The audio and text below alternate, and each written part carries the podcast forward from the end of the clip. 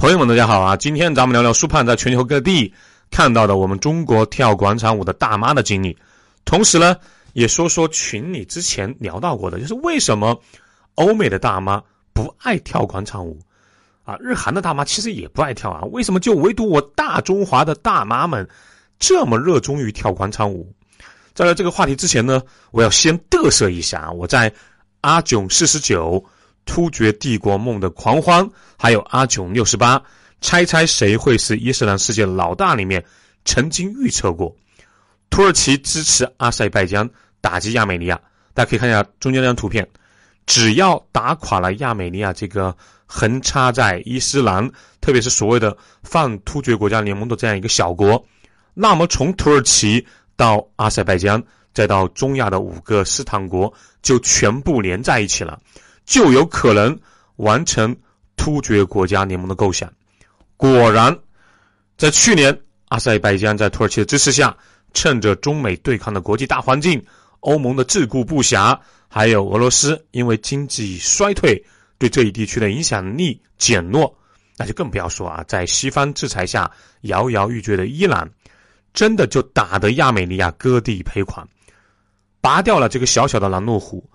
土耳其在前两天宣布正式成立突厥国家组织，或者说突厥国家联盟。打完亚美尼亚这第一道关卡之后，剩下的几个拦路虎就是俄罗斯，还有土库曼斯坦。本来还想说伊朗啊，但是伊朗确实在美国和以色列的制裁和渗透下，政权啊基本可以说是千疮百孔，连自己最重要的核武器之父。也就是国防部副部长都保不住，那就更别说在阻挡突厥国家联盟的时候出一份力了。那为什么土库曼斯坦很重要啊？大家还是看中间那张图片，土库曼斯坦就在里海的东侧，和土耳其的小弟阿塞拜疆遥遥相望。这个国家如果不要加入，或者说拒绝成立国家联盟，那土耳其谋划多年的事情就做不成。要知道，土耳其就土库曼斯坦啊，这个国家一直是在学欧洲的瑞士，想把自己呢打造成中亚的中立国，拒绝加入正式的国家联盟组织。所以呢，突厥国家组织的前身好像是叫那个突厥国家合作委员会，就突厥语国家合作委员会，在二零零九年十月成立的时候，创始成员国其实只有五个：土耳其、阿塞拜疆。乌兹别克斯坦、哈萨克斯坦和吉尔吉斯斯坦，土库曼斯坦只是观察国。不仅如此，土库曼斯坦也一直不认同正式成立突厥国家联盟。这次最终被说服是很有代表性的啊。另外还有一个国家，也是组织的什么观察员国家吧，匈牙利。我在之前的节目里面说过，中国有两个强大的王朝，汉朝和唐朝。汉朝打败了北方的匈奴，匈奴一路西逃，还引起了欧洲整个民族格局的改变，最终冲垮了罗马帝国。那剩下呢？匈奴人在匈牙利这个地方成立了国家，也就是当今的匈牙利。虽然这个说法有些历史学家还有反对的声音，但是从现在的证据上看，匈牙利人是匈奴人的后裔，至少是有相当匈奴人的血统，是比较可信的。在唐朝啊，我们的祖先打败了北方的突厥。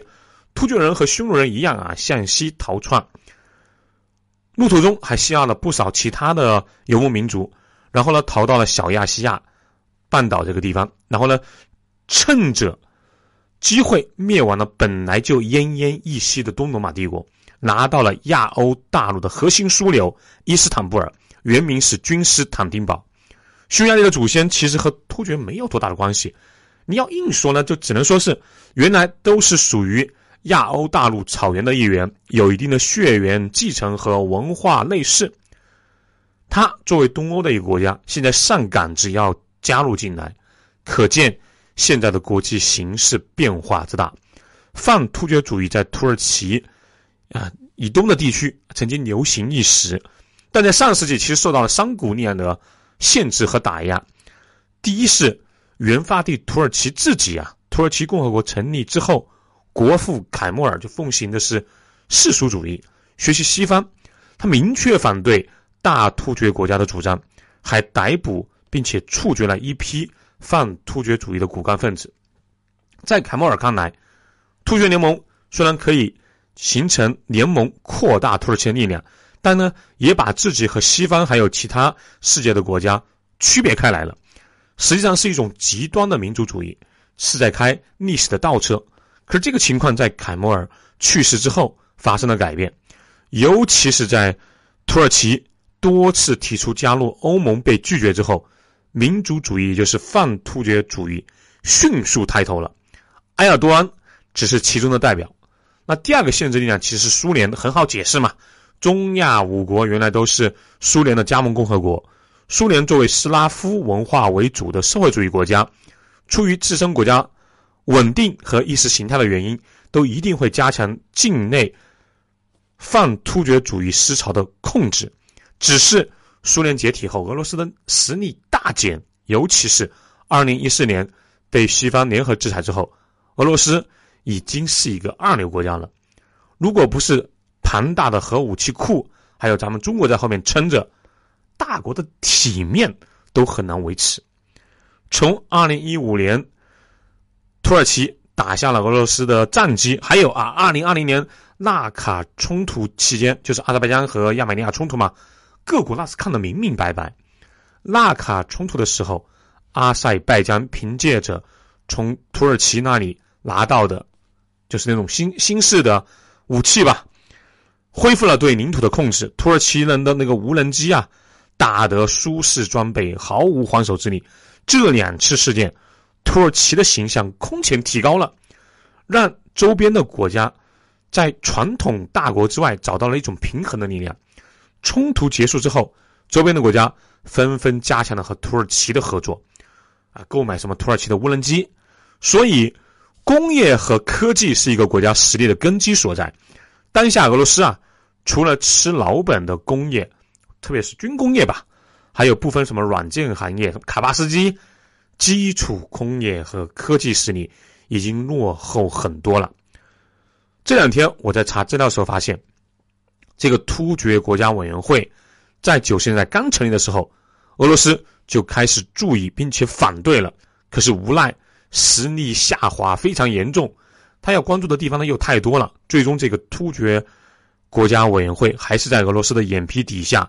慢慢的发展成了一种准国家联盟，而且还是文化和宗教纽带都比较深的同盟。俄罗斯不是没有反对和使绊子，非不为也，是不能也啊。第三个自由力量是咱们中国。自从左宗棠重新收复新疆之后，中央政权对我国西北地区的重视程度就一直保持在比较高的一个状态，尤其是随着中国改革开放之后。这几十年啊，我们越来越强大，新疆泛突厥主义那个思潮啊，得到了有效的控制。这个咱们在之前的节目里面聊到过，就是新疆维吾尔族同胞的祖先是大唐旗下的回鹘人，和突厥那是死敌呀。有些东突分子居然和泛突厥主义搞到一起去了，简直就是认贼作父，而且是历史白痴。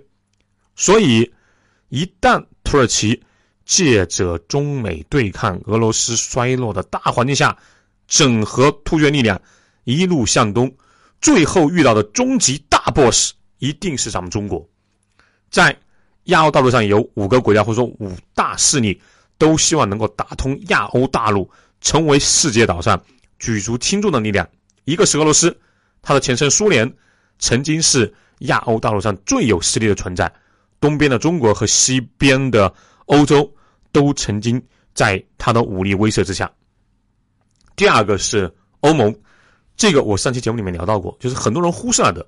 欧洲，尤其是如果能够融合俄罗斯的欧盟，才是美国眼中最可怕的存在。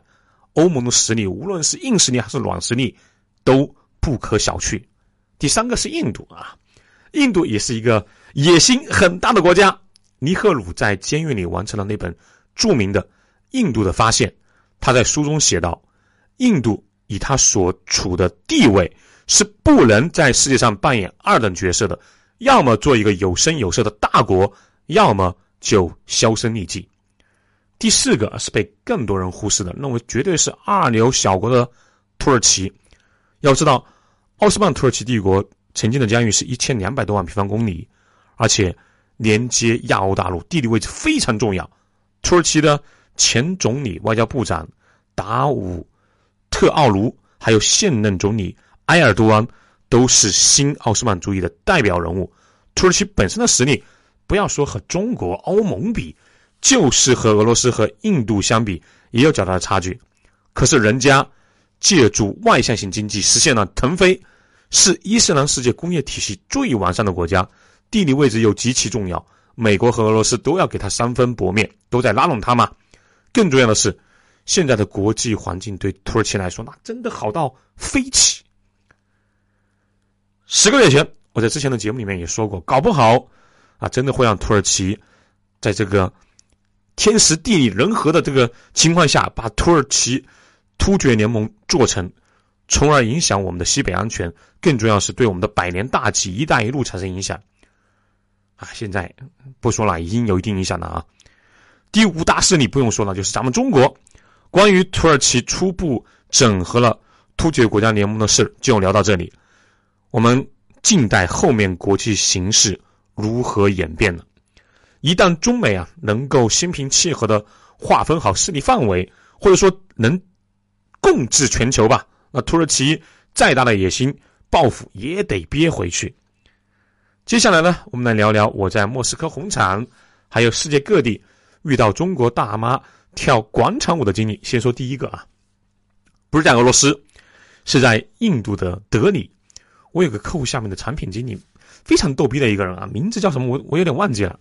他告诉我在德里有一个啊什么商场面前，那个商场名字我也忘记了啊。我还去过去过几次的。据他说，每天晚上八点左右就会有七八个中国女生在那里跳舞。为首的是一个五十多岁的中年大妈，后面呢还有比较年轻漂亮的啊二十多岁的、三十多岁的姑娘。然后呢，他告诉我说，旁边几个小区都是比较高档的小区，有不少中国大公司的管理人员在那里租房子。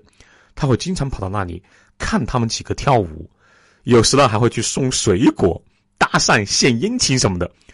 我说那些人都是中国管理人员的妻子，你还敢去搭讪？不怕他们打断你的腿？哪知道这哥们说，年轻的姑娘嘛，我只是看看。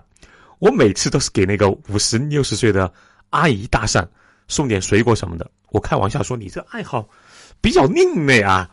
我说，他他说我当然不是看上的阿姨，我是想看看这个阿姨可能有个女儿可以介绍给我。他们住这么好的房子，如果得到他老人家的欢心，万一可以和他女儿谈恋爱并且结婚。那嫁妆就可以让我在印度开个小公司当老板了吧？说完，还扒拉两下他头上那个中分的那个发型啊，伴随着他的动作，那个头皮屑纷纷的掉下来。印度人这个脑回路啊，哎，算了，牛 A 牛 A 啊！接下来我们来说说莫斯科。第四次去莫斯科或者第四去俄罗斯是二零一八年，我之前还记错了啊，在节目里说过去过俄罗斯三次。后来想到了，至少是去了四次以上。二零一八年，我已经是一个公司海外事业部的总经理了，带着下面俄罗斯的同事，还有国内的几个同事一起去的。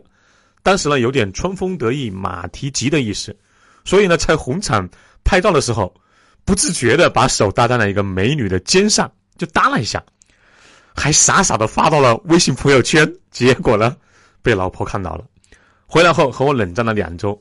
最后，我把本次到俄罗斯出差所有的照片全部删掉，啊，还跪了榴莲啊，没有那么夸张啊。做了好多保证之后，才算完事儿。这里也提醒一下所有的男性同胞，在这方面一定要注意和女同事保持距离，拍照也不行。那次我们出差莫斯科六天，第五天的时候在逛红场，那是啊，应该是第三次逛红场了吧。远远的就听到了国内广场舞那个很提神的神曲啊，《小苹果》和最炫民族风的那种混合版。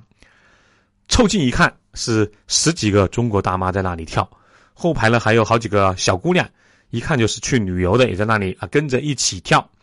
四周好多俄罗斯人，眼光非常的异常，有些人拿着手机拍照，有的人脸色不好的在那里嘟囔着。我真的是很佩服这些大妈，啊一是红场上那个石头非常的不平整，去过红场的人都知道啊，跳起来其实很不舒服的。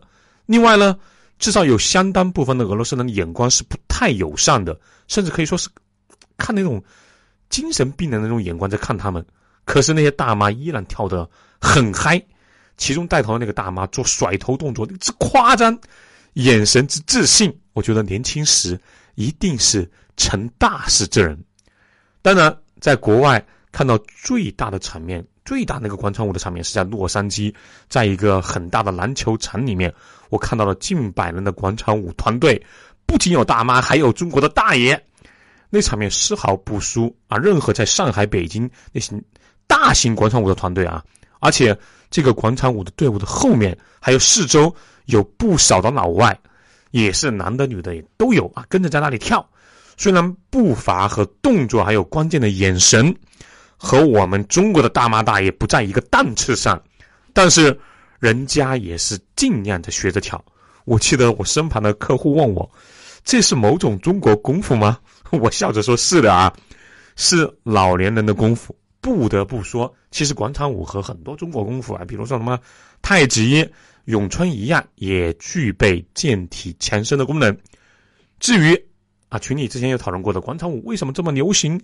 甚至被很多大妈带到国外，我认为是因为中国是集体主义文化的社会，这些大妈她们主要出生在上世纪的五十六十年代，在他们的教育中潜移默化的受到上一辈人熟人社会中如何生存的教育，同样接受了集体化精神的一种洗礼。大妈们出生在农业国的末尾，成长在工业化的途中，随后又快速的经历了互联网甚至是移动互联网时代。人类走了三百多年的路，这些大妈们用三十多年的时间一一体验了。这使得，就是即使随着现代化的展开，他们脱离了乡土，脱离了单位，仍然甚至更需要一个社会，能够大体按照他们接受教育和青春时期的那个时候一样，让他们能归属在一个集体之中，这样他们就会感觉自己啊没有被时代抛弃。他们的生活还在自己的掌控之中，他们也不再孤单。这样一来啊，单调的退休或者在家生活就有了一定的盼头。即使很多跟他境遇类似的同胞姐妹，也会发展成啊亲密的朋友。在广场上那一个小时啊啊，至少是几十分钟吧，能让这些大妈们感到自己存在的价值。所以广场舞啊。最吸引大妈的一点，也许不是跳舞本身，而是集体这个熔炉。至于锻炼身体的目的，肯定也有，但我总觉得广场舞大妈的精神需求满足是第一位的。不信你去看看广场舞大妈的那些神态啊，那种眼神，里面多数的时候是可以看到成就感和归属感的。至于啊，群里还有人问说什么？外国大妈为什么极少有人跳类似这样的广场舞？是以为是以下三点：一，国外的城市格局啊和我们中国不同，一方面是大家居住的比较分散，缺乏跳广场舞的空间条件，而且国外的土地是私有制，政府想在市中心或者在一块地方建一个广场是困难重重的，所以缺乏跳广场舞的基础设施。第二点是，国外的大妈相当部分。不需要这种所谓的归属感吧？人家啊，一个人看书或者自己做手工，也可以在就是比较愉快的打发时间。如果需要归属感，他们也会加入什么教会呀，或者说社区的某个爱好协会。第三点是中国的五零六零后，大多都是高中甚至初中以下的文化。那西方发达国家因为它发展的比较早嘛，大多数人都接受过高中以上的高等教育，所以。西方国家的悠闲活动或者休闲活动，它比较多元化，什么音乐会、诗会，啊，写作、演奏乐器，那业余生活真的是比较丰富。当然，我不是说受教育程度低，然后我们的大妈才会去跳广场舞，而是说随着人们认识的或者认知的提升吧，财富的积累和消费观念的改变，人的兴趣爱好是会逐渐增加的。有了更多休闲的选择后，就不会再局限于啊一起跳个广场舞这么简单了。在这里呢，我也祝愿所有的老妈，也包括我的老妈，老有所乐，跳出咱们中国大妈的自信和快乐。当然呢，也要注意不要吵到他人。好，欢迎关注“苏胖带你看世界”这个节目，打 call、留言和转发节目。对旅游文化感兴趣的朋友，欢迎加苏胖的微信号：幺八六二幺八九二六零五。下期见喽。